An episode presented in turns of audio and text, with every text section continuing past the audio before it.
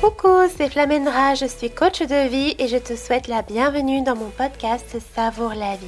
Si tu cherches à avoir une relation saine avec la nourriture, à bien nourrir ton corps et ton esprit, tu es au bon endroit. Ici, je vais te partager mes conseils, astuces et réflexions pour améliorer ta santé et ton bien-être physique et mental. Pour ça, on va parler de nutrition, de rapport au corps et à la nourriture, mais aussi d'état d'esprit et de regard sur le monde. Si tu souhaites soutenir ce podcast, je t'invite à le noter avec 5 étoiles et à le partager autour de toi. Tu peux aussi me retrouver sur mes différents réseaux sociaux sous le nom de Flamendra. Allez, sans plus attendre, c'est parti pour ce nouveau numéro. Bonjour et bienvenue dans un nouvel épisode de podcast. Alors aujourd'hui, je suis ravie, j'accueille Marjorie. Euh, donc Marjorie, est-ce que tu pourrais te présenter pour les personnes qui ne te connaîtraient pas? Oui, bah, bonjour à tous. Euh, donc je me présente, euh, je m'appelle Marjorie, j'ai 37 ans et je suis aujourd'hui coach de vie spécialisée dans l'accompagnement des personnes qui souffrent d'hyperphagie. j'ai à cœur d'aider bah, toutes ces personnes qui souffrent à retrouver une vie saine, une relation normale à la nourriture et euh, bah, je dirais tout simplement euh, bah, kiffer la vie parce qu'on n'en a qu'une et franchement, elle est hyper importante. J'adore ce truc de kiffer la vie, de savourer la vie, comme je dis moi aussi. Et tu as mm. tellement raison. Franchement, on ne se rend pas compte à quel point ça peut filer le temps. Et, euh, et du coup, est-ce que tu pourrais nous parler un petit peu de ton expérience, toi? Comment est-ce que ça a commencé? Bah, Les troubles alimentaires, ta relation avec ton corps, etc. Alors, euh, moi, j'ai été une petite fille jusqu'à 6 ans. Euh, donc, si je reprends les mots de mes parents, dites normales. Et à partir de 6-7 ans, j'ai commencé, euh, alors soi-disant, hein, à grossir. Donc, moi, quand je revois les photos aujourd'hui, je trouve une petite fille bah, toute joyeuse. alors, est-ce que le mot rondelette est bon J'en sais même rien. Je dirais une petite fille peut-être un peu en chair, mais une petite fille quoi, qui demandait, je pense, juste à grandir et à continuer à s'amuser.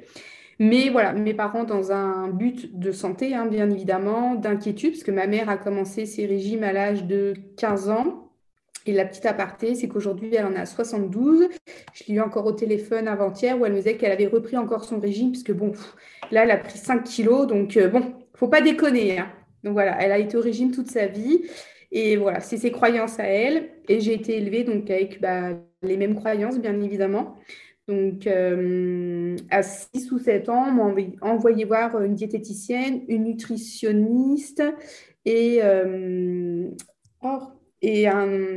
bref, une personne, excuse-moi, je ne me souviens plus du nom, euh, voilà, pour voir si j'avais pas un problème de thyroïde parce que euh, bah, du fait que j'étais légèrement au-dessus de la courbe, on voulait euh, se rassurer sur le point de vue santé. Bon, bah, il s'avère que j'étais en très bonne santé, hein, que voilà, j'aimais juste pas trop les légumes, et puis que bah ouais, je mangeais bien, mais euh, enfin voilà. Donc, bah, de mes 7 ans, on va dire, jusqu'à 20 ou 30 ans euh, plus tard, euh, j'ai donc fait des régimes. Hein. je les ai tous essayés à peu près, je pense. Et j'ai beaucoup perdu, j'ai beaucoup repris, j'ai beaucoup perdu, repris. Voilà, l'effet yo-yo, je le connais par cœur. Pour te donner une, euh, une idée, j'avais une garde-robe qui allait du 34-36 au 42-44. Voilà, selon les, les, périodes. Donc, c'était vraiment des, ouais, des, des, des, grandes plages de kilos. Donc voilà. Ensuite, euh, donc j'ai vraiment été, euh, je me, j'avais vraiment en tête que pour être aimée, de toute façon, il fallait que je sois mince. Donc ensuite, il y a eu ma première histoire d'amour et moi, dans ma famille, euh, il était, voilà, on a été élevés de façon où ton premier petit copain avec qui tu couches, ce sera ton mari et l'homme de ta vie. Donc moi, à mes 18 ans, je me suis mise avec un garçon. On a eu nos premiers rapports, donc pour moi, c'était l'homme de ma vie. Sauf qu'il s'est avéré très rapidement que bah, cette relation était, euh, aujourd'hui avec du recul, elle était toxique pour moi. Euh, ça a duré sept ans, mais ça aurait dû durer, bah, je pense, juste un mois. Euh, parce que voilà, ce garçon était très omnibulé par le physique et il me mettait des challenges, des objectifs à atteindre en termes de poids. Je devais me peser toutes les semaines. Si à telle date je ne pesais pas, il me quittait. Et moi, j'étais tellement folle amoureuse de lui. Et puis surtout, j'avais cette pression familiale où je me disais, mais s'il me quitte, enfin, ma famille, qu'est-ce qu'on va penser de moi? Qu'est-ce que je vais devenir, tu vois? Donc, du coup, bah, je me suis. Euh, et puis, de toute façon, j'étais dans le il faut maigrir, il faut que tu sois mince si tu veux être aimé. Donc, c'est là où j'ai commencé bah, encore euh, les régimes. Et du fait que les régimes ne fonctionnaient plus, bah, je me suis aperçue que euh, bah, si j'arrêtais de manger, au moins, je, je maigrissais plus.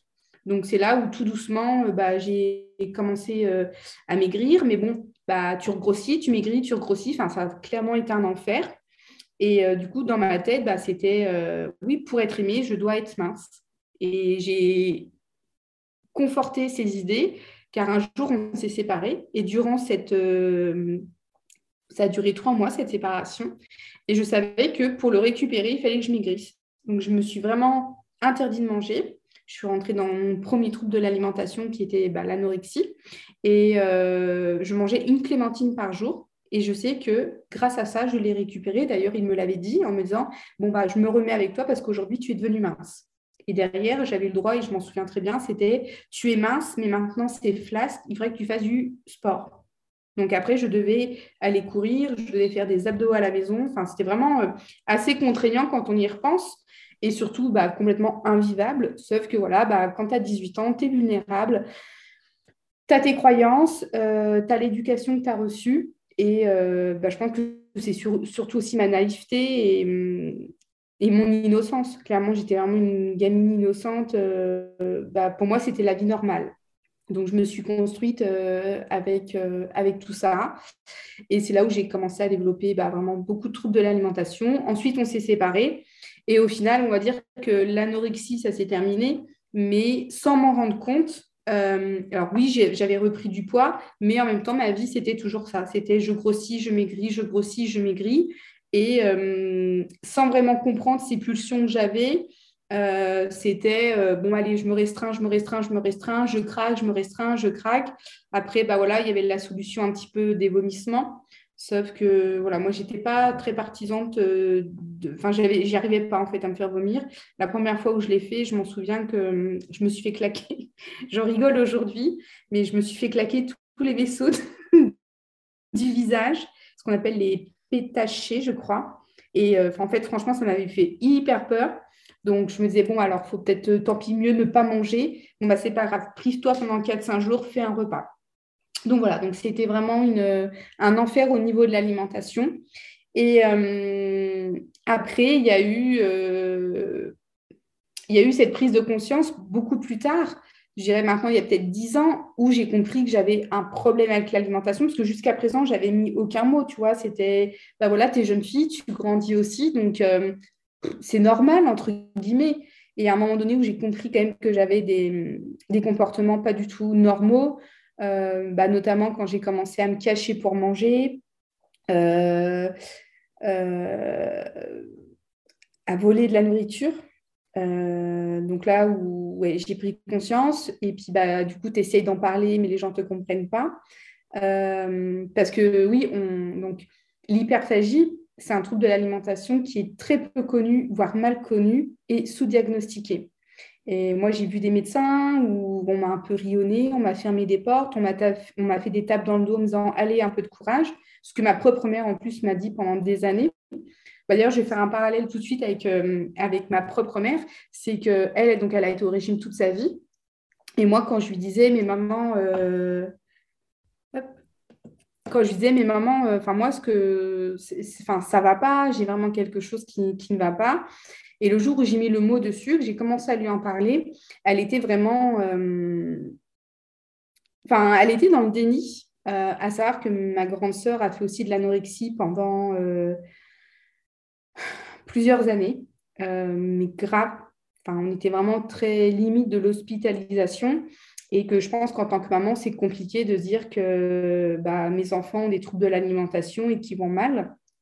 Donc, euh, et la chose où ma mère elle a arrivé à comprendre, c'est le jour où je lui ai dit, mais maman, tu peux me mettre, un, tu pourrais me mettre 10 000 euros sur la table, 10 000 euros, avec un paquet de gâteaux à 70 centimes dégueulasse. Quand je suis en crise, je suis tellement incontrôlable que je prendrais ce paquet de gâteaux, alors qu'avec 10 000 euros, je ferais plein de choses. Mais voilà, je disais, c'est comme si je sors de moi, c'est comme s'il y avait un double moi. Il y a quelqu'un qui prend, comme s'il y avait quelqu'un qui rentrait dans mon corps, qui prenait possession de mes gestes, de mes pensées, de mes mots. Et de toute façon, j'étais tel un camé qui cherchait sa dose, clairement. J'ai vu, euh, j'ai piqué de la nourriture à mes patrons, pour te dire. Aujourd'hui, j'en rigole, mais je me souviens aller dans les frigos piquer leur nourriture du midi. Ils arrivaient derrière, mais elle est où ma nourriture? Je pas Marjorie, vous n'avez pas vu? Oh non, non, moi, je n'ai rien vu du tout. Enfin, tu... C'est affreux, mais j'ai mm.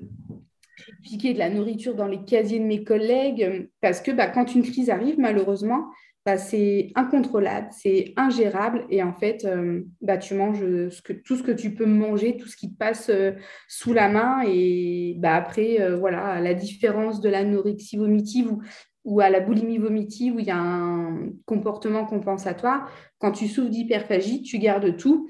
Et euh, la seule chose qui te fera arrêter, de toute façon, c'est cette douleur au ventre. Euh, et puis le fait de ne plus pouvoir respirer parce que tu es tellement rempli. Moi, j'ai vu, oui, faire des repas à 5, 6, 7 000 calories, enfin des repas, des crises. Donc, t'imagines, euh, derrière, le ventre, il est prêt à exploser. Tu peux pas dormir sur le ventre. Sur le côté, tu es obligé de te caler parce que la peau, elle est tellement tendue que ça te fait hyper mal. Je te raconte pas la nuit de merde que tu passes parce que bah, va dormir, toi, quand tu as 7000 calories dans le corps, c'est juste une horreur. Le lendemain, bah, tu n'as pas envie de te lever, tu as eu tellement des pics de glycémie que bah, c'est compliqué. Enfin, du coup, bah, je m'égare un peu, mais ouais, c'est un cauchemar. C'est complètement un cauchemar. Et, et du coup, c'est en cherchant, en cherchant vraiment, qu'un jour, j'ai mis le mot sur euh, hyperphagie. Et bah, c'est là où j'ai vraiment moi, travailler beaucoup sur moi. Et j'avais besoin de comprendre, euh, en fait, tout un cheminement, pourquoi j'avais ces crises, d'où ça venait. Ensuite, euh, moi, j'ai toujours dit qu'il y avait les causes de l'hyperphagie et après, il y a eu les causes des crises. Parce que pour moi, c'est quand même deux choses qui se sont liées, soit, mais ce n'est pas identique. moi, j'avais besoin de comprendre d'où mes troubles venaient je les avais identifiés avec mon enfance, mon éducation, ma première histoire d'amour. Ça, c'était OK, c'était validé. Mais après, je veux dire, 20 euh, bah, ans après, quand tu as fait la paix, entre guillemets, avec euh, voilà, euh, les, même le fait que tu es. Bah, je m'en mêle, mais pendant longtemps, j'en ai voulu à ma famille. J'en ai voulu à ma mère de m'avoir mis au régime. Je l'ai porté responsable. Je disais, si aujourd'hui je fais de l'hyperphagie, c'est à cause de ma mère et de mon premier copain. Et en fait, a un moment donné, tu dis, bon, ça, c'était le passé, moi, je ne peux pas le changer. Par contre, je peux changer mon présent pour mon futur. Et eh ben, je vais prendre ma responsabilité. Et aujourd'hui, OK, il y a ça, ça et ça qui se sont passés, et c'est OK, et j'accepte de toute façon. Mais aujourd'hui, c'est moi et mes pensées qui vont pouvoir changer ma vie, ma perception de voir les choses, ma perception de voir la vie. Et c'est au moment, je pense vraiment que j'ai pris mes, responsabilités, mes responsabilités, où j'avais compris donc les causes qui ont fait naître l'hyperphagie chez moi. Mais comme je dis, 20 ans après, mais moi, mes crises, pourquoi elles sont encore là alors que cet homme, je ne le vois plus du tout et voilà, je lui souhaite du bonheur et aujourd'hui, il n'y a plus du tout d'aminosité ou quoi que ce soit. Euh, j'ai plein de choses qui font que je peux être heureuse, mais pourquoi il y a des fois, elles arrivent comme ça, elles me prennent par derrière et je me retrouve à le bec dans l'eau Non, non, non. Donc il y, avait des choses qui n'allaient pas. Bah, c'est là où j'ai remonté les manches et comme je dis, je suis descendue en profondeur et je suis allée secouer le tapis de merde, parce que j'appelle ça comme ça, et ça fait très très mal, mais je suis allée le secouer et bah, en fait, c'est là où j'ai, bah, en fait, je suis partie à ma rencontre de qui j'étais, qui est Marjorie, pas la Marjorie qu'on a voulu que je sois depuis que je suis née, mais qui je suis réellement, c'est quoi mes valeurs, c'est quoi mes besoins. Euh, qu'est-ce qui m'anime, tout simplement. Et puis bah, après, je suis partie. Donc, moi, c'est des gros chapitres que je travaille en coaching sur les émotions. Parce que les émotions, on a souvent tous entendu, ne pleure pas, ne dis pas ci, ne dis pas ça. Euh, moi, ah oui, une injonction avec laquelle j'ai été élevée, c'est ne t'écoute pas. Nous, c'est la phrase avec mes frères et sœurs qu'on a le plus entendu dans notre vie. Si déjà on avait mal quelque part, arrête de t'écouter. Non, non, non, non, non, arrête de t'écouter, ne t'écoute pas. Donc en fait, c'est à un moment donné, j'ai compris que j'étais complètement déconnectée de mon corps parce que j'ai été élevée de façon à ne pas m'écouter. Donc, si je ne m'écoute pas, comment je peux savoir qui je suis et arriver à me comprendre? Et donc, ça, ça a été long. Ça, ça a été un cheminement, mais parce que apprendre à t'écouter, c'est te faire confiance. Mais quand tu as toujours été un peu robotisé et de fonctionner avec des routines et bah, voilà, ça, fonctionnait comme ça, comme ci, comme ça, bah, c'est pas évident. Donc, euh, mais les émotions, les découvrir, les comprendre, et en fait s'apercevoir que bah, les émotions, c'est génial quoi, de, les connaître, de, de ça, ça, voilà, de hum, la joie, l'excitation, la peur, la colère, enfin tout ça, c'est bon, ça fait partie de la vie et c'est ce qui fait aussi que bah, on est vivant et que ça nous anime, tu vois. Si on était tout le temps euh, sur une émotion linéaire, la vie, elle serait complètement fade. Hein. Donc, il y a eu, euh, voilà, gérer mes émotions. Et puis, bah, après, euh, tout un être accompagné, je pense que c'est hyper important. Enfin, moi, je sais pas toi, mais moi, être accompagné, ça a été ouais, ça a été vraiment un pilier dans, ma guérison parce que bah, tu as un, une personne référente qui est là, qui te suit et qui t'accompagne euh, bah, sur ce chemin de la guérison qui, peut être long et, euh, et qui, bien évidemment, est, pas linéaire non plus. Hein. C'est ce que la guérison, on s'imagine quelque chose de voilà, c'est bon, aujourd'hui, euh, j'ai pris ma coach, c'est bon, tout va bien, dans trois mois ou deux mois ou six mois, j'en suis sortie. Bon, clairement, c'est un peu plus long que ça, on va pas se mentir. Mais après, voilà, tu as tous tes outils aussi avec toi. Et moi, encore aujourd'hui, hein, il y a des jours, bah, c'est ce que je dis, hein, moi, je suis comme tout le monde. Ce n'est pas parce que je suis coach de vie que je, c'est la béatitude permanente, que je suis dans le monde des bisounours. Non, pas du tout. Faut arrêter. Enfin, euh, je suis un petit être humain comme tout le monde. J'ai mes émotions comme tout le monde. J'ai des jours avec, j'ai des jours sans. Bah, les jours sans, je les accepte. Et puis, la différence, c'est qu'aujourd'hui, euh, d'une, j'ai les outils pour euh, pouvoir rebondir. Et puis, c'est que je me fous la paix aussi. Enfin, bah, si tout aujourd'hui, ça ne va pas, bah, bah, ça ne va pas, ça ira mieux demain. Si ce n'est pas demain, c'est après-demain. Voilà. Waouh Quel parcours Et merci franchement de nous partager tout ça. Je pense que là, les gens, ils étaient au taquet. Moi, je, je t'écoutais, franchement, je buvais tes paroles et je suis tellement d'accord avec tout ce que tu dis. Et je pense que tu as partagé un truc très, très, très important. C'est cette programmation, en fait, qu'on reçoit depuis qu'on est né. Et ça, on ne s'en rend pas compte. On pense que c'est nous. On pense que voilà, nos pensées, nos actions, c'est nous et que c'est comme ça et que c'est pas autrement et que c'est normal, comme tu l'as dit, que c'est la normalité, que tout le monde fait comme ça, que tout le monde pense comme ça, que tout le monde agit comme ça. Que bah ouais, souffrir pour être belle, bah ouais, c'est normal. Que de se taire, c'est normal. Que d'être une fille sage qui est lisse, qui dit rien, cause pas, qui se cache, c'est normal. Mais non, en fait, c'est à nous de définir notre normalité, notre réalité.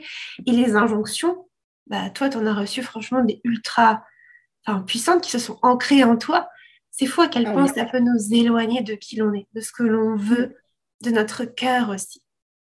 Et on vit beaucoup dans la peur. Moi, je le vois, voilà, quand j'ai mes coachés, waouh, je, me revois aussi, forcément, ça, ça, me ramène à mon passé. Je me dis, waouh, toute cette peur. Alors, bien sûr, j'ai beaucoup de compassion mais je vois toute cette peur, toute cette, euh, tout ce stress corporel, toute cette charge mentale. je me dis, waouh, c'est pas une vie. Et, euh, et, parfois, voilà, on ne se rend pas compte. Ça peut être des petites phrases, ça peut être des choses que pour les yeux d'un adulte, c'est rien. C'est genre, oui, bah, c'est pas grand-chose, juste de dire, bah, pleure pas, par exemple. Sauf que pour un mm. enfant, ça peut être interprété, mais puissance 10 milliards, en fait. Ça peut être interprété d'une autre façon et ça peut avoir un impact sur la vie, d'autant plus si c'est répété. Et ça, je trouve qu'on ne s'en rend pas compte. Et c'est hyper important voilà, de faire attention aux mots. Moi, je crois beaucoup au pouvoir des mots, au pouvoir du dialogue intérieur, mais aussi de comment on se parle à l'intérieur de nous, mais de comment on parle aux autres et de nous aussi aux autres. Mm-hmm. Et, euh, et donc, non, franchement, vraiment bravo pour ton parcours encore une fois parce que cette force que tu as eue, c'est incroyable. Je pense que, comme tu dis, il y a des gens, tu parlais de ta maman tout à l'heure, bah, voilà, qui est encore avec cette histoire de régime. Et je me dis, mais hmm. c'est fou quoi, de se dire qu'on peut rester bloqué dans ces engrenages, parce que c'est vraiment ça, c'est des engrenages, c'est des, habitudes destructrices, moi j'appelle ça comme ça. Euh, et en fait, on peut s'en défaire. On peut s'en défaire. Encore faut-il aussi accueillir la difficulté et de se dire, ben, je pense que toi-même, tu l'as vu, tu as fait plein de recherches, tu t'es dit, OK, là, je me rends compte que je suis dans une relation toxique, euh, que cette personne, en fait, elle ne me respecte pas, que ça me fait du mal, en fait, que je suis dans la peur. et je mérite pas ça. Et c'est pas ça la vie. Et enfin, franchement, je trouve ça tellement beau, courageux et merci de faire aussi ce que tu fais aujourd'hui parce que voilà, nous, toutes les deux en tant que coach, enfin, ça vient des tripes et ça se voit, tu vois, quand tu parlais, je suis sûre que tu aurais pu parler pendant des heures parce que ça vient des tripes et c'est ça qui est génial. Et, du coup, tu parlais de l'accompagnement, là, que ça t'avait beaucoup aidé de, te faire accompagner. Euh, à quel moment tu t'es dit, OK, tu t'es rendu compte que tu étais sorti du déni, parce qu'il y a vraiment cette phase-là de déni, où tu as pris ta responsabilité et où tu t'es dit, OK, là, ben, je, fais appel à quelqu'un. Et comment ça s'est passé? Alors, c'était il y a maintenant, j'irais bien 6-7 ans, où j'ai cherché de l'aide, mais avant de trouver une personne euh, qui puisse m'aider, parce que il faut savoir qu'encore une fois, l'hyperphagie, c'est très peu connu, voire mal connu. Donc, euh, moi, j'ai eu affaire à des médecins ou à des psychologues qui me disaient euh, que c'était dans ma tête que ça se passait, mais qu'avec un peu de volonté, ça allait aller. Quoi. Bah, non, enfin, bah, honnêtement, tu ressors, mais tu es encore plus décapité, où tu te dis, mais, en fait, moi, combien de fois je me suis dit, mais en fait, je suis complètement dingo. Je suis dingo, c'est tout. C'est, c'est comme ça. Enfin, ouais, je suis une pauvre fille sans volonté. Bah, il y a plein de choses que je réussis. J'ai une niaque d'enfer pour faire plein de choses. Mais bah, apparemment, la nourriture, je suis faible, faible face à elle. Au final, non. Mais euh, j'ai rencontré. Euh, en fait, c'était quand même plusieurs petites rencontres qui ont fait que ça m'a apporté. Et une, une coach, alors ça ne s'appelait pas? Alors, j'ai été accompagnée hein, plusieurs fois par différents corps, on va dire, parce que j'avais tout à apprendre, je pense tout simplement. Je devais me déconstruire de l'enfance, me déconstruire de mes schémas, de mes habitudes, de mes croyances limitantes, de mes fausses croyances. Euh, je devais apprendre à connaître mes émotions, à partir à la rencontre de moi-même, euh, revoir aussi tout le côté sportif, bien-être, qu'il ne faut pas souffrir en fait pour être belle et que le sport, ce n'est pas que pour maigrir et que je fais du sport parce que je m'aime et non pas pour m'aimer. Donc, euh, il y a eu franchement des années, des années, des années de, thérapie ou d'accompagnement. Mais euh, bah, je pense que c'est le moment où j'ai rencontré, euh, par l'intermédiaire de ma masseuse, une coach de vie. Où cette femme, je me souviens que je l'ai appelée et je lui dit, bah voilà, je vous appelle parce que j'ai tout pour être heureuse, mais moi, je suis malheureuse. Et on s'est rencontrés, j'ai pleuré pendant une heure et elle me disait, je me souviens, qu'est-ce que je peux faire pour vous? Et je disais, je ne sais pas, je ne sais pas. Et on a passé une séance qui a dû durer deux heures à tourner en rond parce que je n'arrivais pas à mettre les mots d'où ça venait. Et en fait, c'est vraiment le jour où j'ai dit haut et fort, moi, j'ai un problème d'alimentation. Je souffre d'hyperphagie et je veux m'en sortir. Et là, ça a été le... Ok, c'est bon, je l'ai, je le dis, je l'assume haut et fort. Ça plaît tant mieux, ça plaît pas, tant pis. Tu comprends, tant mieux, tu comprends pas, tant pis. Mais moi, ça fait partie de ma vie. Moi, ça fait 30 ans que je souffre. Enfin, 30 ans. J'en ai souffert vraiment pendant 15 ans. Moi, ça fait 15 ans, voire 17 ans que j'ai un rapport avec l'alimentation qui est juste conflictuel et horrible. Moi, aujourd'hui, je veux m'en sortir. Et voilà, c'est vraiment en prenant le, le dire, ouais, bon, ok, ça, ça vient de là, c'est que j'ai un problème avec l'alimentation. Et à partir de là, il y a eu tout un cheminement qui a été fait. Euh, et vraiment, euh, ça a été, euh, bah, en fait, c'est un peu tout ce que je propose. J'ai vraiment fait dans mon accompagnement tout ce que j'aurais aimé qu'on m'apporte. Le, tu je pense que tu vois très bien ce que je veux dire, mais c'est que je pense qu'on a regroupé dans nos accompagnements tout ce qu'on aurait aimé trouver le jour où on a dit au secours, j'ai besoin d'aide. Donc, le développement personnel, moi, c'est quelque chose qui m'a énormément apporté. Mais après, c'est toujours pareil. Moi, j'ai été branchée développement personnel un peu au début que c'est sorti. Et euh, bah, tu sais, c'est un peu le sujet où tout le monde parle de développement euh, personnel. Ah, tu fais du développement, moi aussi, tu fais quoi et tu fais trucs et machin, et on échange. Sauf qu'en fait, développement personnel, bah, ça porte très bien son nom. C'est personnel. C'est chacun sa cadence, chacun ses outils, chacun sa façon de faire. Donc, euh, bah, c'est vraiment en faisant des expériences, en testant les choses, et en faisant plein d'exercices, beaucoup d'introspection. Je dis pas que ça a été agréable, loin, loin, loin de là. Il y a eu des moments qui ont été mais vraiment douloureux. Je me souviens de, séances où derrière, mais je dégommais les placards. Et je me disais, mais en fait, je me souviens avoir appelé un coup ma coach en lui disant, mais en fait, ça, ne va pas ce qu'on fait. Plus on fait des séances, plus je bouffe, plus je grossis. C'est quoi ce délire? Et en fait, j'étais juste. Ben, toi, c'est pas évident quand tu. Mais aujourd'hui, avec du recul, c'est parce que j'étais en train de faire sortir tout ce que j'avais au fond, qui était hyper douloureux, hyper. Euh, ouais, en fait, j'osais m'affirmer, j'osais m'imposer. Et, euh, et bah, ouais, c'était source de stress. Sur le coup, c'est source de stress d'aller secouer encore une fois ce tapis de merde. Mais une fois que bah, tu pars à ta rencontre, une fois que tu te connais, en fait, que tu sais vraiment qui tu es, ce que tu vaux, ce que tu veux, déjà là, tu tiens, es bien ancré. Tu as tes deux pieds, tu as tes racines, tu dis, bon, ok, moi, je suis là et on y va. Et, et puis après, c'est bah, la vie, et puis elle est comme elle est, et puis tu la prends en fait comme elle vient, et puis tu savoures. Parce que bah, moi, j'ai eu, je pense, euh, ouais, je ne compte pas le nombre d'étés où je ne me suis pas mise ni en débardeur, ni en maillot de bain. Parce que, bah, et même encore aujourd'hui, les débardeurs, c'est compliqué pour moi parce que euh, bah, on se moquait de mes enfin ce fameux garçon me disait que j'avais les bras d'un maçon. Bah, tu sais, quand tu as 18 ans, bah voilà, il t'en faut pas plus. Ça, c'est resté, mais dans ma tête, c'était ancré et c'est voilà, c'était compliqué. Mais euh, bah, en fait, après, tu, tu travailles sur toi, tu lâches rien. Et puis, je pense aussi être entouré de bonnes personnes. Parce que je pense que quand tu es aussi sous l'emprise de l'hyperphagie, tu es très vulnérable. Et tu as des fois tendance à faire confiance. Alors, moi, je parle pour ma part, mais je sais que j'ai fait confiance à des personnes qui je pensais bonnes et saines pour moi. Et avec du recul, où tu comprends que ces personnes étaient mal aussi, je pense, dans leur peau et en fait, euh, bah, rejeter sur toi un peu toutes leurs peurs, toutes leurs craintes. Et quand tu souffres d'hyperphagie, de toute façon, tu as déjà tellement peur de tout que bah, tu, prends, tu prends, tu prends et tu prends. Et le jour que tu dis non, ah ouais, oser dire non aussi, ça, ça a été. Euh... Alors, c'est pas évident. Hein. Au début, c'est vrai que ça pique un peu, euh, ça n'a pas toujours trop plu. Mais au final, moi, quand euh, quelqu'un te dit bah non, je peux pas, bah c'est ok, non, tu peux pas. Mais voilà, bah, quand tu es la personne qui dit toujours oui, qui est toujours présente, disponible et tout, c'est vrai que les premiers noms, ils, piquent un peu. Hein. Mais euh, en fait, dire non, c'est se dire un grand oui à soi-même.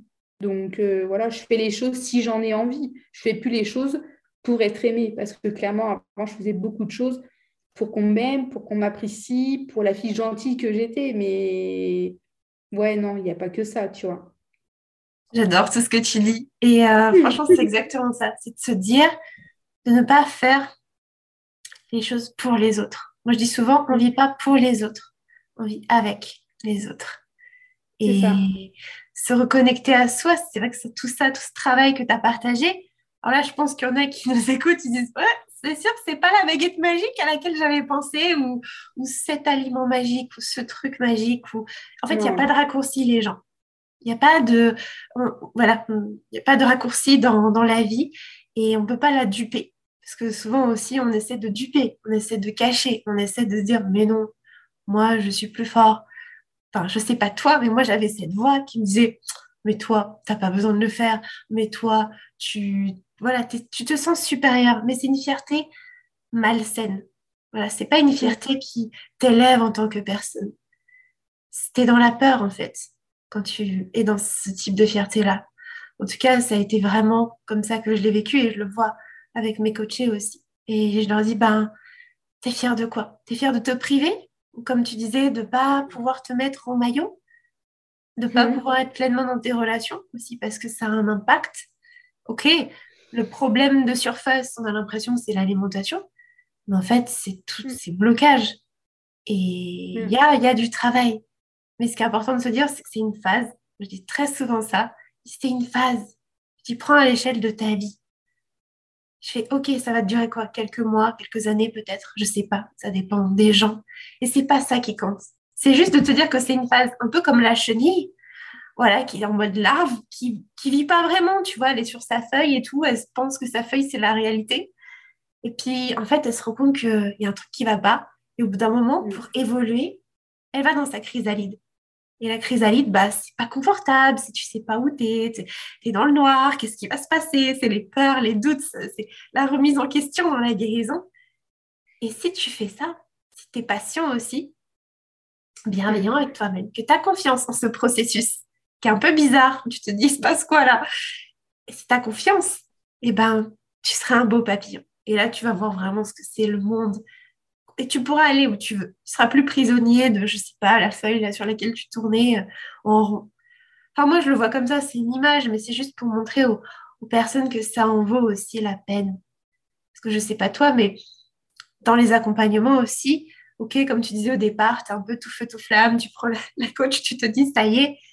Et c'est aussi le truc de se responsabiliser et de se dire que c'est un peu une, co-création, que c'est, moi je dis souvent, je guide, j'ouvre des portes, mais c'est toi qui fais le job.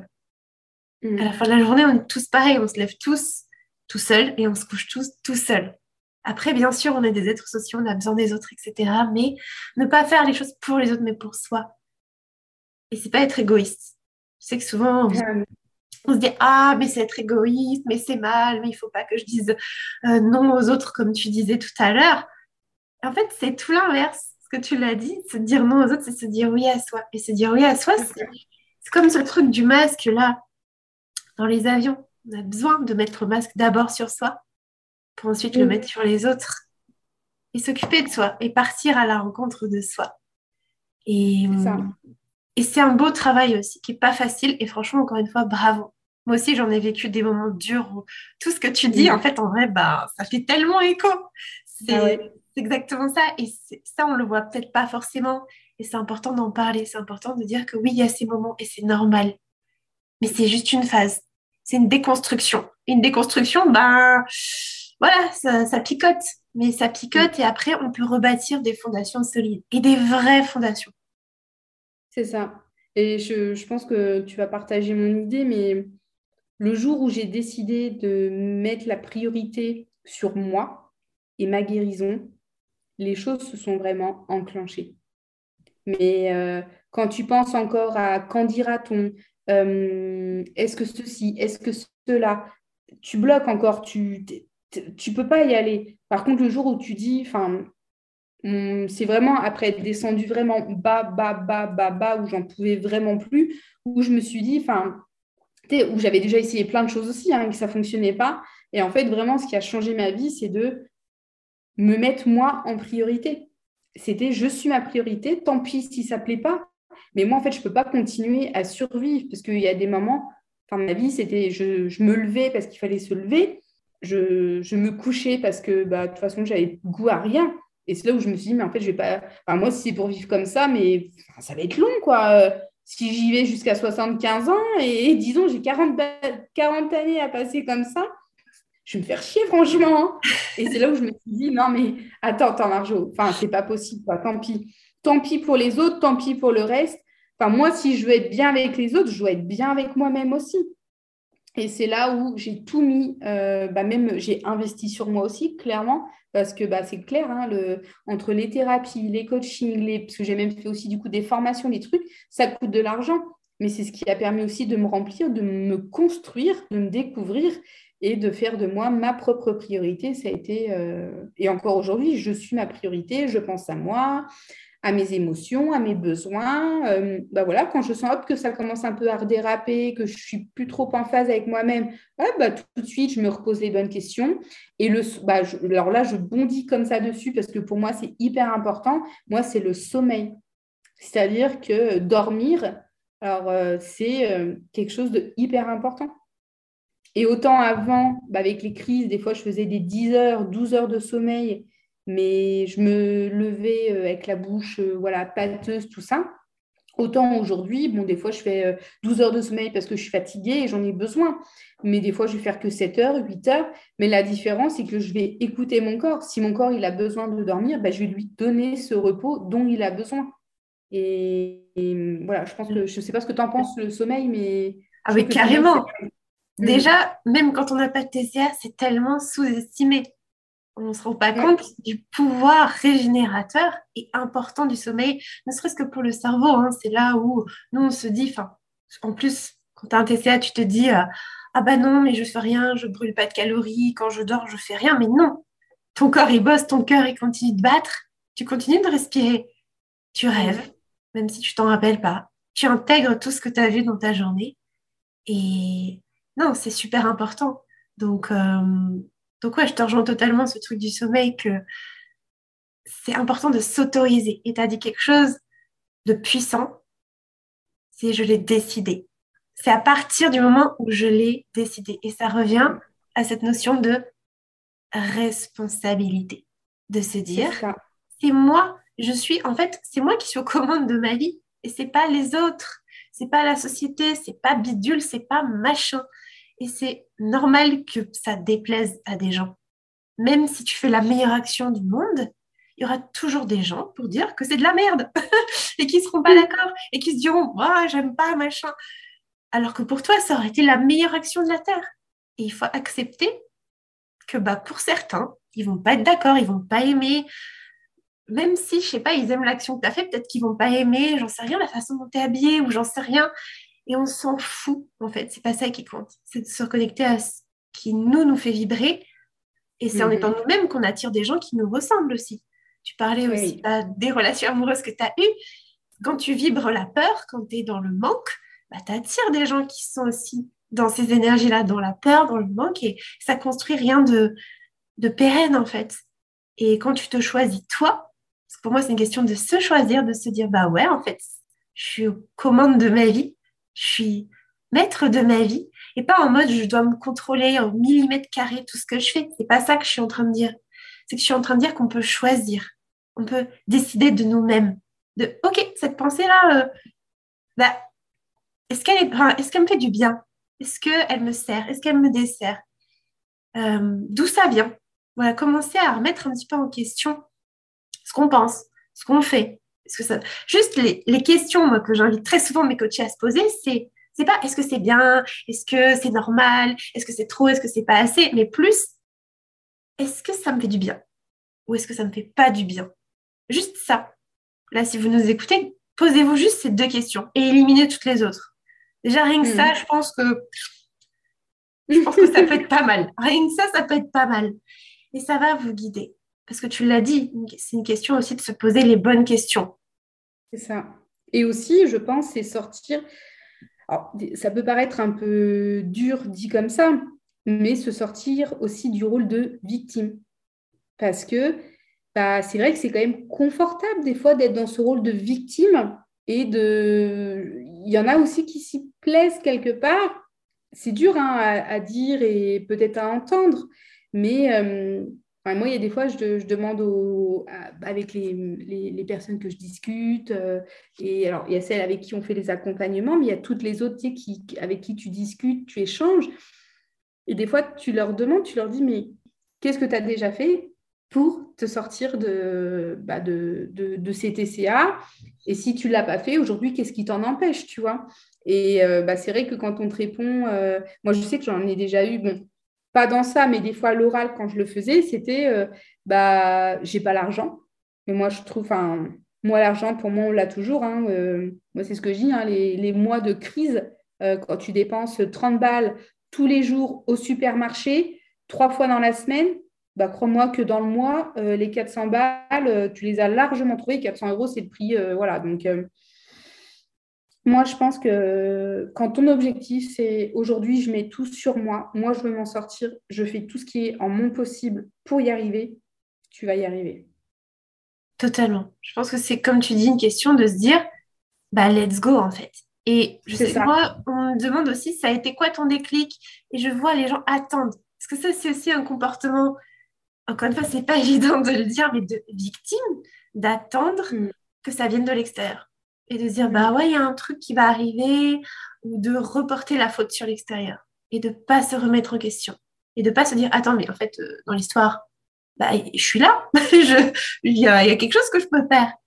Et alors après, on est tous victimes sur certaines, euh, dans certaines parties de notre vie. Il y a des moments où voilà, on est plus confortable et c'est OK.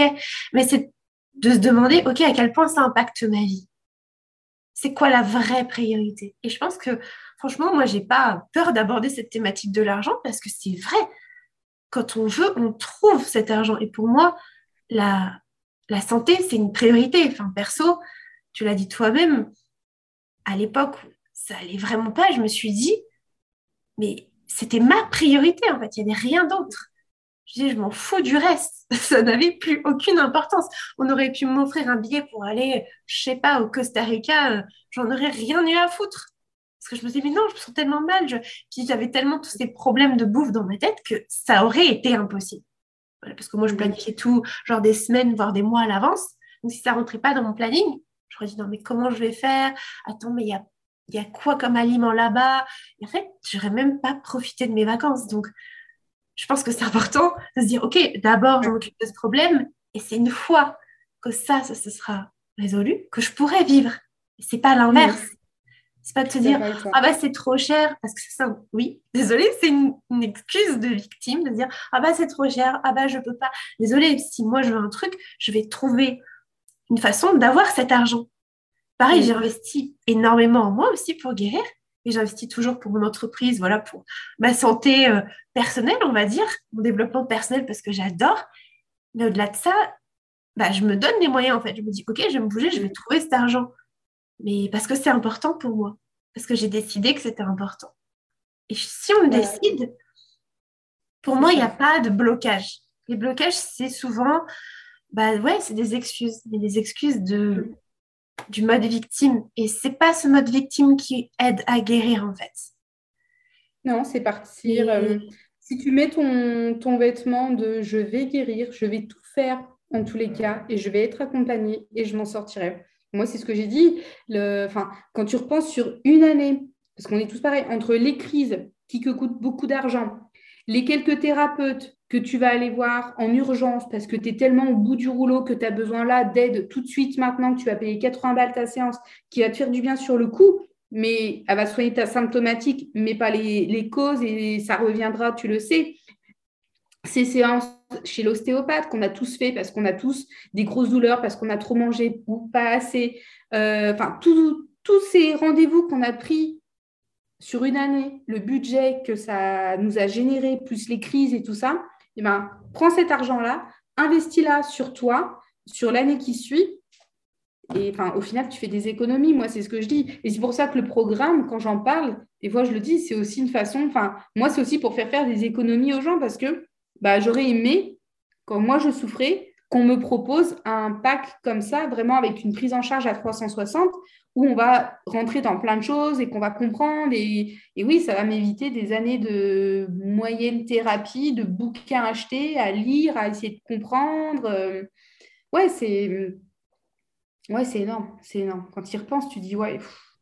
C'est un vrai tremplin. Moi, je dis, c'est un tremplin, c'est une transformation. C'est pas juste retrouver un rapport normal à la nourriture et une bonne relation à son corps. C'est vivre. Et je le répète, c'est se donner le droit de vivre. C'est de passer de ce mode survie de merde, oui, vous m'entendez là, ce mode survie de merde, qui est mhm. rassurant sur le court terme, à la vie, à vivre, à profiter, à être en paix avec soi, avec les autres, avec le monde, à faire ce que vraiment on veut faire. Et ça demande du courage, ça demande de la force. Mais je sais que toutes les personnes qui nous écoutent, toi, moi, tous les gens qui nous écoutent, vous l'avez en vous. Et j'ai aussi envie de vous dire que ça ne dépend que de vous. Et, hmm. et toi, du coup, pour en revenir à ton parcours, comment tu euh, comment as choisi les personnes qui t'ont accompagné et au-delà de ça, quelles ont été vraiment tes grandes révélations de guérison? Bah, Les grandes choses, ça a été euh, partir à la rencontre de moi-même, découvrir mes besoins, mes valeurs, parce qu'une fois que je les que je les, connais, eh ben, ça guide en fait aujourd'hui mes choix, ça guide, euh, ça guide euh, mes décisions, mes pensées, et du coup, je pense mon, parcours de vie. Donc ça, ça a été vraiment hyper important. Et euh, les émotions, encore une fois, découvrir c'est quoi une émotion, apprendre à les gérer, ouais, ça, ça, a changé clairement ma vie et même encore aujourd'hui. S'il y a quelque chose qui peut des fois procurer chez moi de la colère, avant, je restais dans cette colère pendant des jours, des semaines et ça gonflait.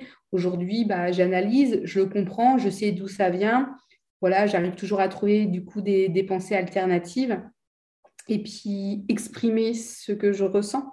Ça, c'est oser dire les choses en fait, tout simplement. Ça, c'est hyper important. Et hum, être accompagné, être entouré, être accompagné, euh, pouvoir en parler, l'assumer et sortir du silence et sortir de la honte parce qu'en fait, il n'y a aucune honte à avoir de souffrir d'un TCA. On n'a rien demandé. Ça nous est tombé dessus. C'est la loi de la loterie. C'est tombé sur nous. OK, ça, je ne peux, je peux pas le changer. Par contre, je peux changer ma façon euh, d'y réagir et de guérir.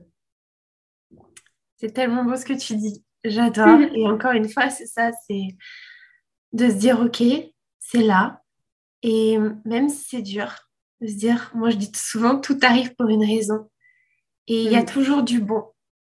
Voilà, chaque jour a du bon, même si parfois on ne le voit pas. Et je pense que c'est important de, d'arriver à cultiver cette gratitude, à, à cultiver ce, cet état d'esprit positif, de changer aussi bah, ouais, ces pensées de honte, de culpabilité, de je me replie, de voilà, je reste dans mon coin, j'ai pas mon mot à dire.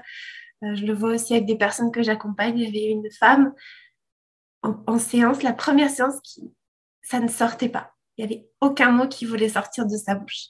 Donc voilà, après, on a fait un exercice ensemble, ça l'a complètement délivrée et là, elle a pu enfin s'exprimer. Mais au départ, il n'y avait rien qui sortait. Et on hmm. s'est rendu compte d'où ça venait. On a dégommé tout ça. Et c'est fou, voilà, encore une fois, à quel point on peut être conditionné et à quel point on peut se dire que ouais, c'est honteux, que c'est mal, que euh, on est seul aussi. Et ce truc, on pense qu'on est seul à vivre ça, et pas du tout. J'ai vraiment envie de vous dire, je pense qu'on est d'accord toutes les deux. Bah, voilà, déjà rien que nous toutes les deux, on a, nos parcours uniques, on a vécu les troubles alimentaires et on accompagne des gens aussi qui vivent ça. Donc déjà, vous n'êtes pas seul, même si ça se voit pas. Parce que des fois, souvent aussi, bah, les personnes se disent, ok, bah, les autres, ils sont mieux. Les autres sont mieux. Et je leur dis, qu'est-ce que tu en sais Cette femme-là que tu jalouses, parce que, je sais pas, elle est plus mince, machin. Qu'est-ce, que, qui te dit que ça se trouve, elle aussi, elle n'a pas un trouble alimentaire?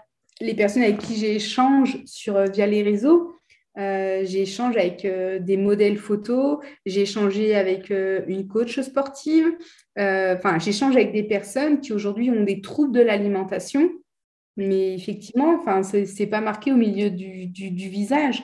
Et pourquoi parler des TCA, encore une fois, parce que on en parle trop peu.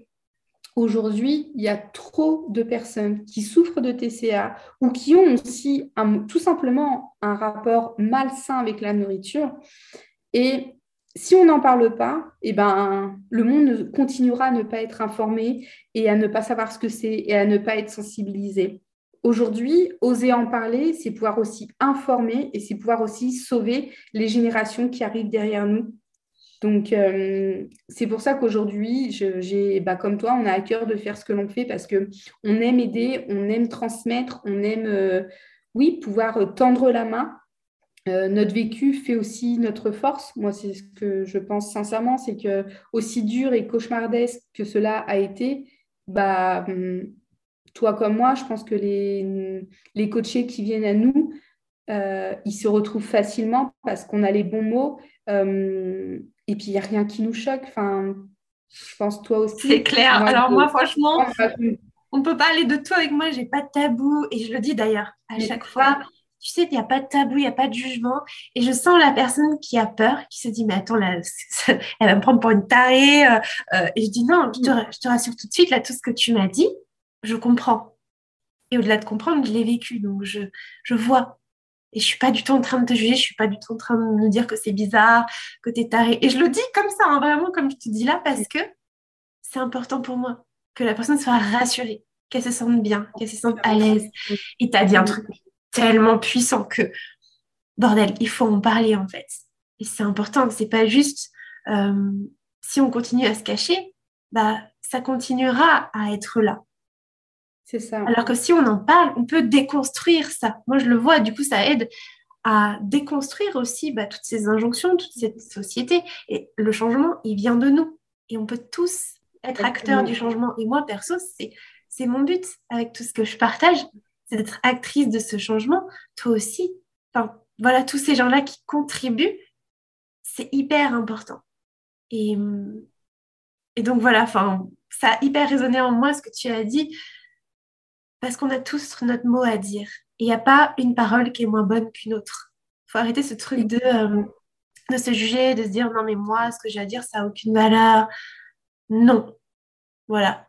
Notre parole a autant de valeur que, je sais pas, que le président, que la voisine, que j'en sais rien. On s'en fout. Tout le monde a son mot à dire. Le tout, c'est de le faire dans le respect, bien sûr, dans, voilà, dans le respect d'autrui, mais on est libre. Et, mm. Et voilà, donc c'est, je pense que c'est important de le dire et de se rendre compte que ça touche tout un chacun. Et même si ce n'est pas des troubles du comportement alimentaire, comme tu l'as dit, et je le vois, je pense qu'en fait, on est vraiment dans une société où tout le monde a, presque tout le monde a une alimentation, euh, un rapport au corps, tout du moins, qui est compliqué. Mm-hmm. Même moi, en toute honnêteté, aujourd'hui, ce serait mentir que de te dire ah bah oui, tous les jours, je me, sens bien dans mon corps. Non, il y a des jours où c'est pas ça, mais ça va en fait, je m'en fous, tu vois, ça dure deux secondes et ça va pas conditionner ma journée. Alors qu'avant, ça conditionnait ma vie.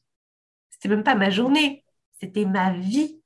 T'imagines le délire, enfin, toi-même tu sais, mais je veux dire, voilà, c'est pour que les gens se rendent compte aussi que si on donne du pouvoir à quelque chose, bah oui, ça va prendre de la place. Et après, ok, à quoi on veut donner du pouvoir dans notre vie?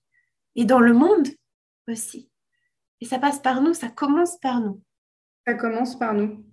Moi, c'est ce que je dis à mes coachés et c'est ce que je dis euh, à, tout le monde, en fait, dès que je peux euh, ou dès que l'occasion se présente, c'est il faut oser en parler parce que si on n'en parle pas, personne ne le fera à notre place, que les gens ne connaissent pas. Donc, euh, l'hyperphagie aujourd'hui, bah, c'est à nous de la faire connaître et c'est à nous de, oui, d'éduquer, bah, je pense, la population. Et en tous les cas, je, milite pour ça et je militerai pour ça. Euh, voilà. J'adore. Là, vous ne voyez pas Marjorie, mais elle est en train de faire un petit signe de power là avec le point. J'adore. Mais totalement, c'est totalement ça. Et, et, le monde en a besoin parce que quand je vois voilà, des personnes qui viennent me voir et sincèrement, des fois, il y a vraiment un gros manque de respect de la part de certains praticiens. Je ne suis pas du tout en train de, euh, de dire que tous les gens sont comme ça. Mais euh, en fait, j'ai l'impression que c'est tellement mal compris et je me mets à la place de ces gens qu'ils sont démunis. Ce sont démunis. Et, et ça peut être compliqué, effectivement. Tu disais tout à l'heure, euh, ce qui t'avait beaucoup aidé, c'était de travailler sur la connaissance de toi et mm. les émotions. Et du coup, je pense que pas mal de gens qui nous écoutent, au départ, ils disent Ok, super, mais du coup, qu'est-ce qu'on peut faire pour apprendre à se connaître Qu'est-ce qu'on peut faire pour comprendre nos émotions Toi, quelles ont été un peu les, choses qui t'y ont aidé, tes pratiques à toi? Alors, euh, moi, il y a eu beaucoup de travail d'introspection, euh, d'exercices euh, que je faisais avec mes coachs. surtout avec, enfin, j'en ai eu trois des coachs. Et d'une semaine ou de 15 jours, euh, voilà, ça dépendait. J'avais des exercices à faire d'introspection. Ensuite, on reprenait et on analysait euh, mes réponses. Et en fait, euh, c'est des déclics. Hein. Le coaching, il est là aussi pour ça. Ça te fait prendre conscience, ça te donne des déclics, des pistes. Donc ça, pour moi, ça a été hyper important. découvrir que bah, le dessin animé, mais ça, j'en parle à chaque fois. Et je le dis à tous mes coachés, vice-versa, foncez le voir parce que bah, il explique bien les sentiments euh, de base, on va dire, et qu'en fait, ils sont tous nécessaires à la vie. Tu ne peux pas être tout le temps que joyeux. Euh, tu, voilà, la, tristesse, ça fait partie de la vie et c'est OK. Euh, l'acceptation, enfin, ouais, je pense que le départ, il est encore là. Enfin, je pense qu'il y a sur la ligne de départ, je dirais que c'est sortir du déni, reconnaître qu'on a un trouble avec notre alimentation, euh, accepter qu'on est sous l'emprise d'un TCA, quel qu'il soit. Et bah, le premier pas en avant, c'est je vais en parler. Et ensuite, bah, se poser toutes les bonnes questions. Bah, quelle vie j'ai envie d'avoir et qu'est-ce que je peux faire pour avoir cette vie-là? Et c'est là où aussi nous, on rentre euh, en jeu.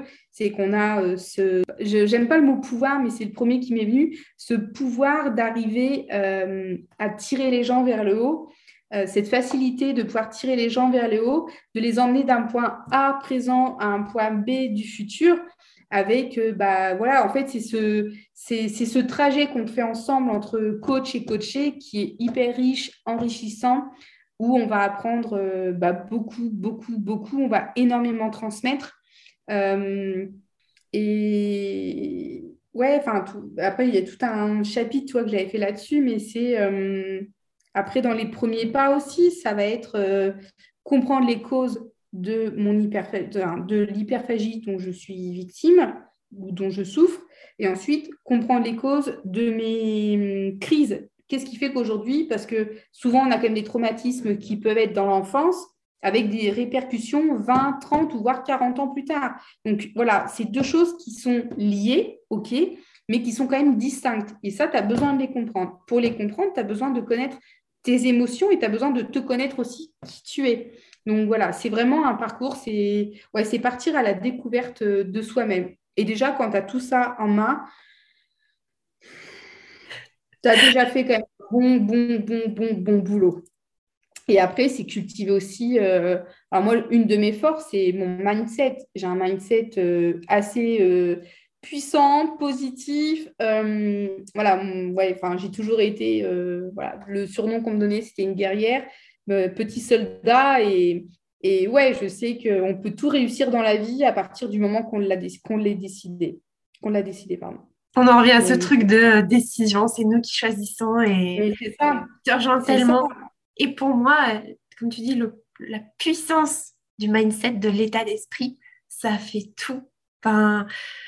Personnellement, je me suis filmée quand j'étais encore dans mes TCA et je disais des trucs et ça fait très bizarre de se re-regarder mm. et de se dire, mais c'est moi qui disais ça. Et de voir à quel point bah, tu as évolué dans ton mode de pensée. Et c'est super important d'y accorder de l'importance. Et ça prend du temps, mais c'est mm. OK. Voilà, chacun va à son rythme. Moi, j'ai retrouvé euh, des papiers, des courriers que je m'écrivais en disant objectif moins 10 kilos.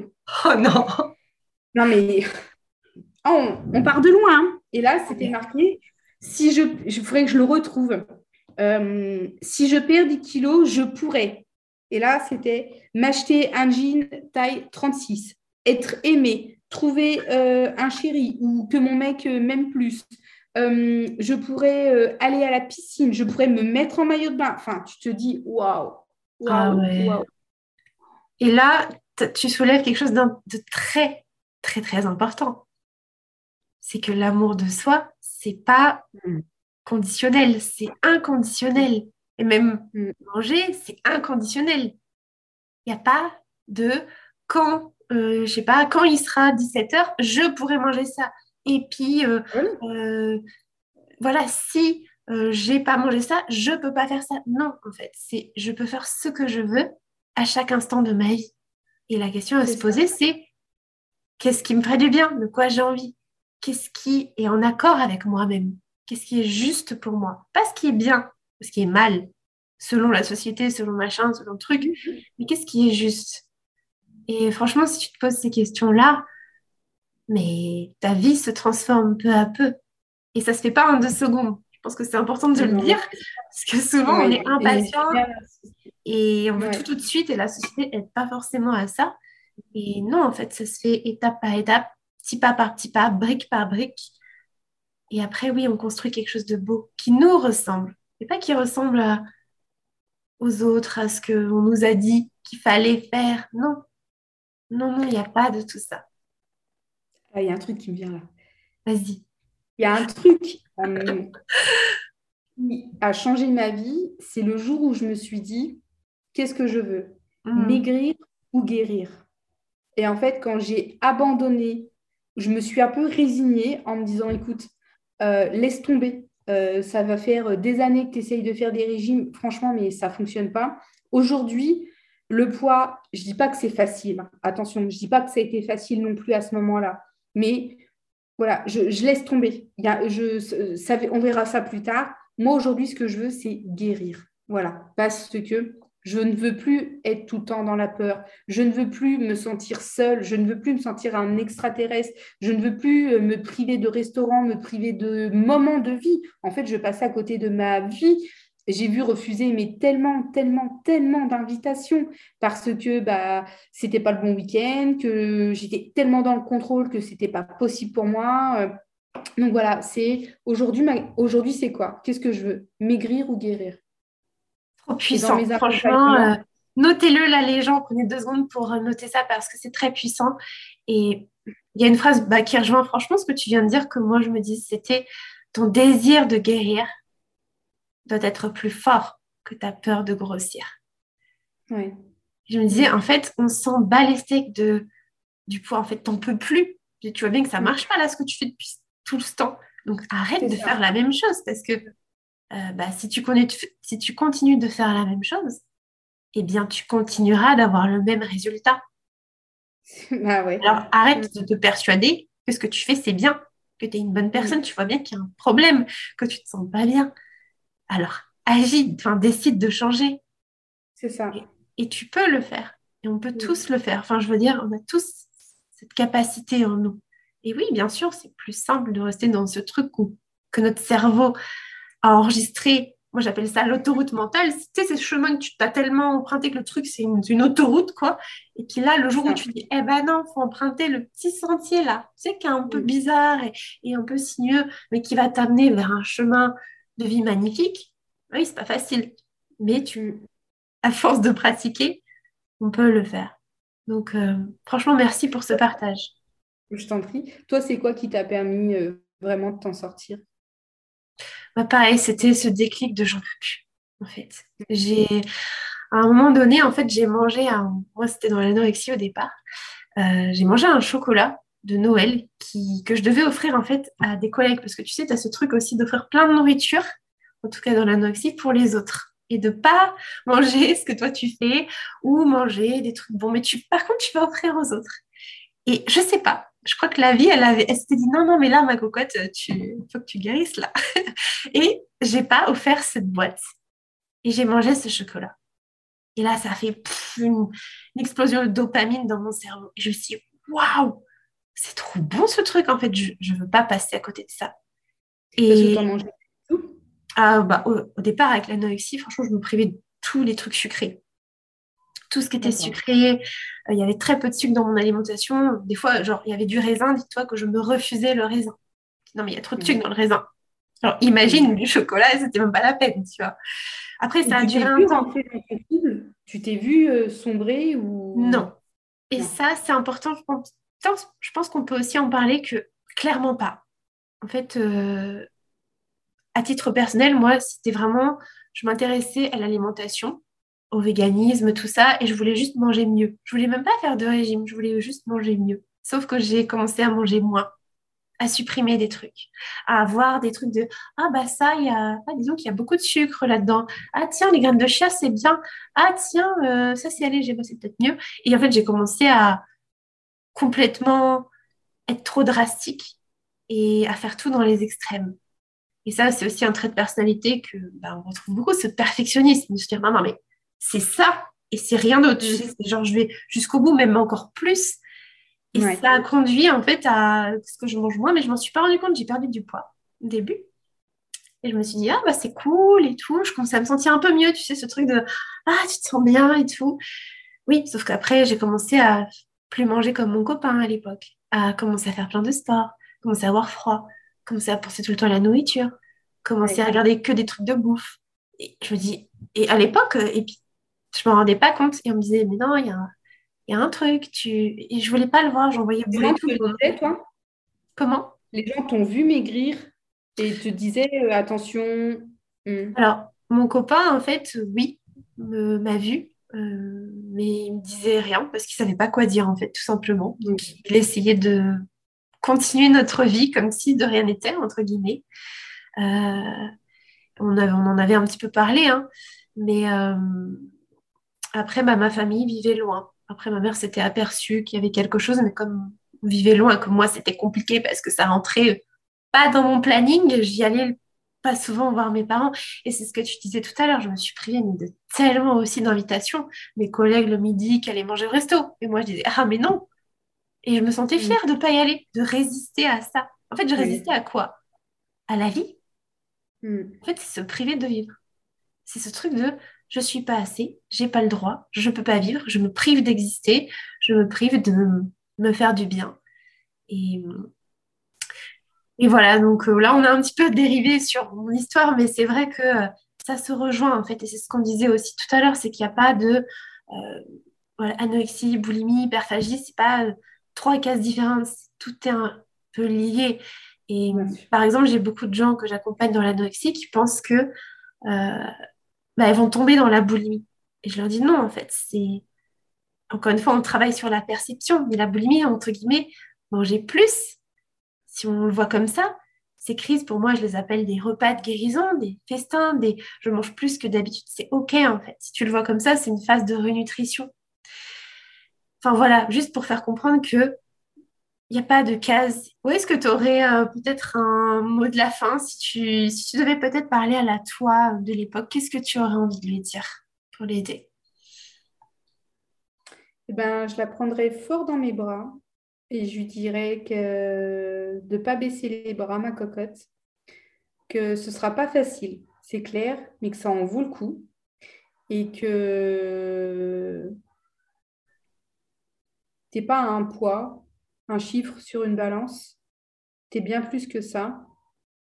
Et bah, c'est un peu comme quand tu choisis un livre euh, à la bibliothèque bah, c'est bien de regarder la couverture, mais c'est bien de s'intéresser au contenu. Et je pense que hum, c'est vraiment ce que je dirais à, la petite Marjo en lui disant T'inquiète pas des gens qui te. Parce que j'ai eu beaucoup de moqueries hein, étant plus jeune. Donc, euh, tous ces gens qui se moquaient de toi quand tu étais euh, en primaire, hum, bah, laisse-les en fait. Laisse ces gens-là et hum, garde confiance en toi parce que tu n'es pas qu'un physique et tu peux offrir aux gens bien plus que euh, un joli corps ou, du moins un corps mince. Tu as un cœur énorme, tu as, un humour de dingue. Bah voilà, déjà rien que ça et ça, et ben voilà, diffuse autour de toi ta bonne énergie, ta belle énergie. Et euh, les gens t'aimeront pour qui tu es. Et, et c'est ça, je pense, la clé aujourd'hui, c'est de aime-toi comme tu es aujourd'hui. C'est trop beau ce que tu dis et j'espère que ça résonnera chez les personnes qui nous écoutent. C'est ça, c'est se voir au-delà d'un corps et se dire qu'on est obligé de rien et que si ça nous fait du mal et qu'on est en mode je suis, et eh ben on n'est pas nous-mêmes. On n'est pas dans notre vérité, on n'est pas aligné. Parce que quand on mm. est aligné, on se sent bien. Alors oui, comme tu disais, on est humain et bah oui, il y a des jours où, je sais pas, on gueule, on, pleure, et bah ouais, et c'est ok. Parce que la vie est pas lisse. Rien n'est lisse. Tout est en mouvement. Et c'est ok. Mais le tout, c'est que ce soit du mouvement qui, voilà, qui soit au service de notre vie, en fait. Et pas à l'encontre de ce qui nous fait vraiment vibrer. Donc, euh, franchement, j'adore et et franchement, encore une fois, merci d'être qui tu es. Parce que es une... on se connaît pas plus que ça, mais je, je sens quand tu dis, voilà, j'ai de l'humour et tout, je sens, je sens ce cœur dont tu as parlé, ce grand cœur que tu as, je le sens, en fait. Et, et c'est beau. Et j'ai envie aussi que les gens bah, qui nous écoutent se connectent à leur cœur et au cœur des autres, et pas juste à ce qu'ils voient. Connectez-vous à votre cœur et connectez-vous au cœur des autres. Et c'est comme ça que vous aurez les vraies réponses. Et un message d'espoir pour terminer, c'est choisis ton camp, guérir ou maigrir, et deviens en fait acteur de ta vie et quitte ton siège de spectateur, monte sur la scène et deviens l'acteur de ta propre vie.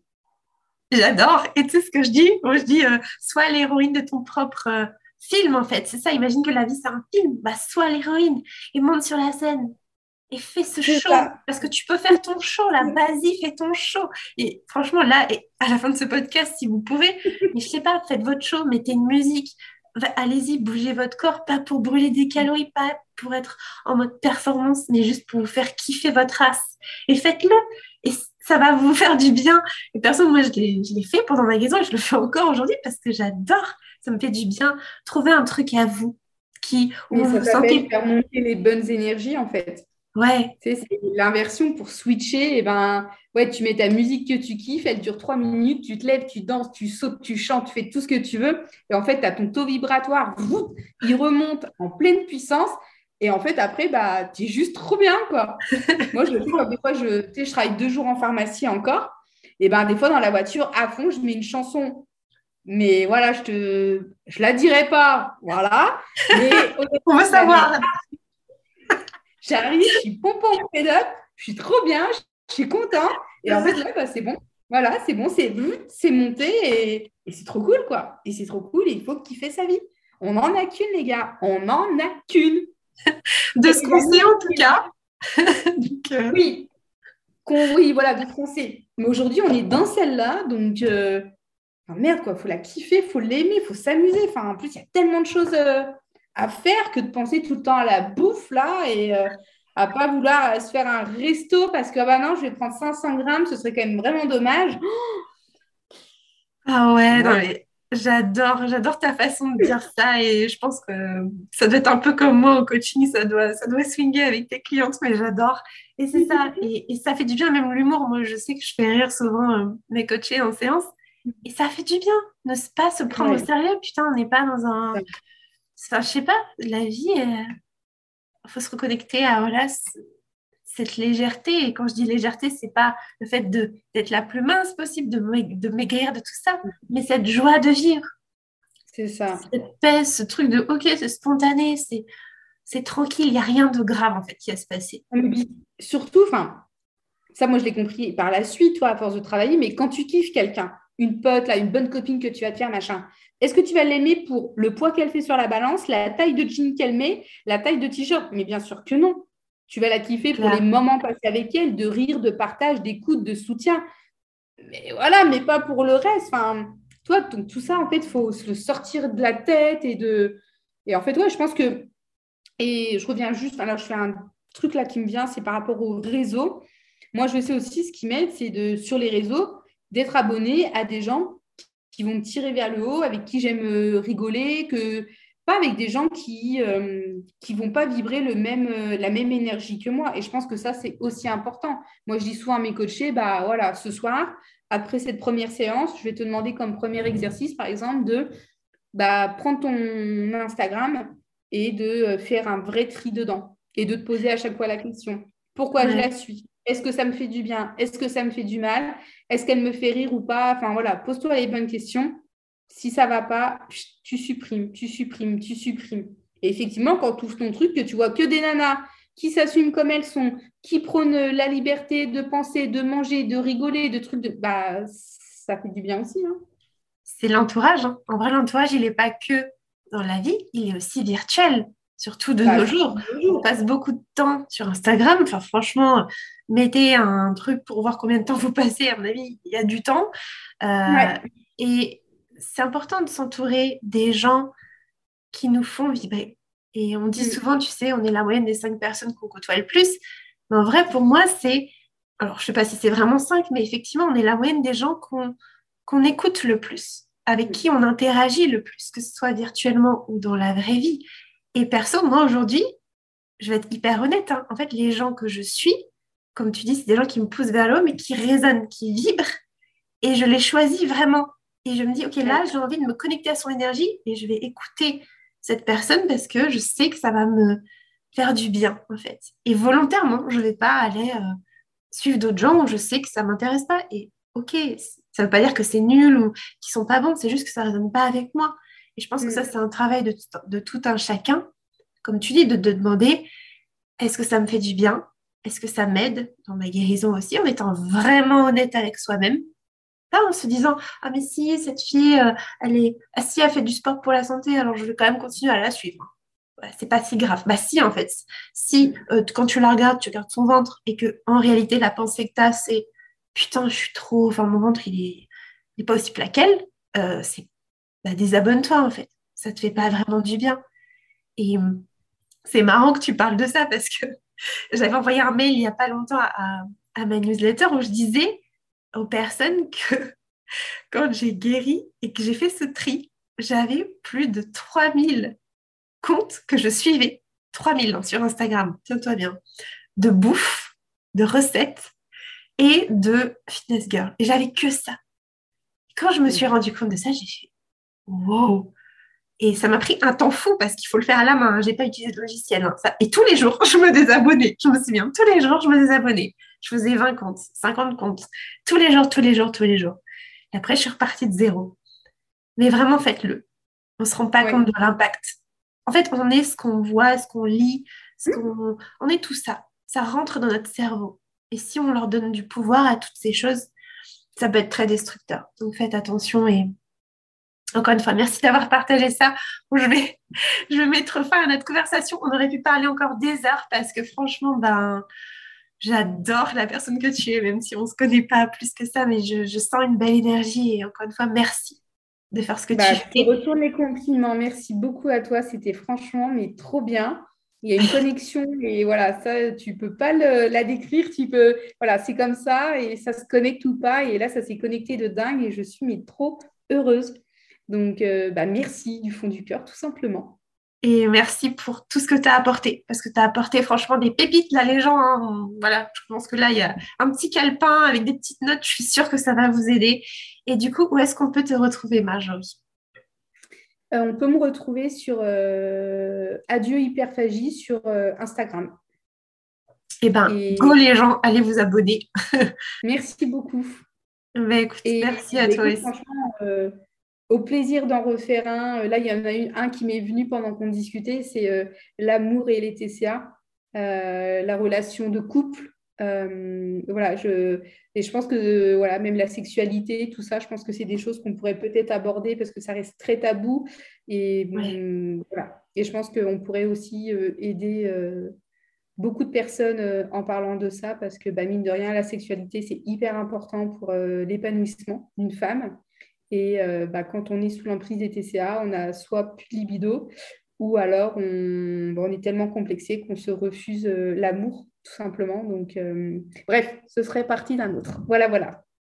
Et carrément. Et je pense limite que on peut demander aux personnes qui nous écoutent de nous dire, voilà, n'hésitez pas à nous envoyer un petit message, que ce soit Marjorie à moi, pour nous dire, bah voilà, moi j'aimerais bien ce thème-là. Et franchement, ce sera un plaisir de vous refaire un, épisode. Encore merci Marjorie. Je vous fais des gros bisous et je vous dis euh, à très bientôt dans un prochain épisode du podcast Savoir la vie.